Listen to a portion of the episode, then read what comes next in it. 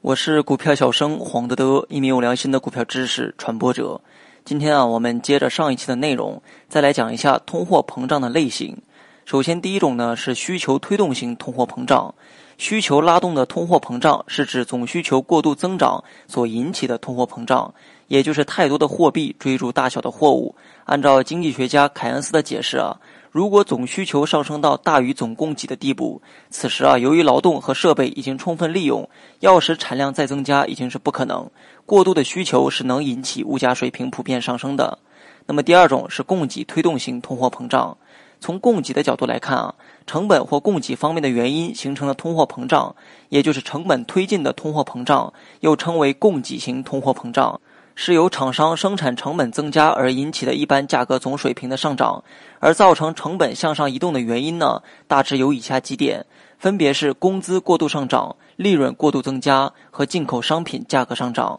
工资啊是生产成本的主要部分，工资上涨使得生产成本增加。那么在既定的价格水平之下，厂商愿意并且能够供给的数量就会减少，继而引起通货膨胀。那么利润推进的通货膨胀是指厂家为了谋求更大的利润，导致一般价格总水平的上涨。与工资推进的通货膨胀一样，具有市场支配力的垄断厂商啊，也可以通过提高价格而获得更高的利润。结果呢，导致价格总水平的上涨，并出现通货膨胀。那么造成成本推进通货膨胀的另一个重要原因是进口商品价格的上涨。如果一个国家生产所需要的原材料主要依赖于进口，那么进口商品的价格上升啊，就会造成成本推进的通货膨胀。其形成的过程呢，与工资推进的通货膨胀是一样的。比如说，二十世纪七十年代的石油危机，石油价格急剧上涨，而以进口石油为原料的西方国家的生产成本也就出现了大幅的上升，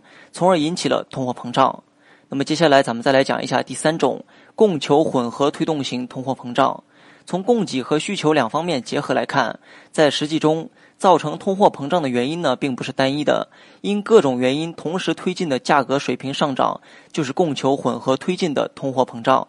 那么第四种就是滥发纸币型通货膨胀。还有一种观点啊，直接抛开这些经济的直观现象，而剖析本质，认为通货膨胀是指因为纸币发行量超过商品流通中的实际需要的货币量而引起的纸币贬值、物价上涨的现象。经济学家弗里德曼曾经说过，通货膨胀无论何时啊都是一种货币现象。这也就是说，通货膨胀本质上就是因为钱太多而导致的。好了，本期节目就到这里，详细内容你也可以在节目下方查看文字稿件。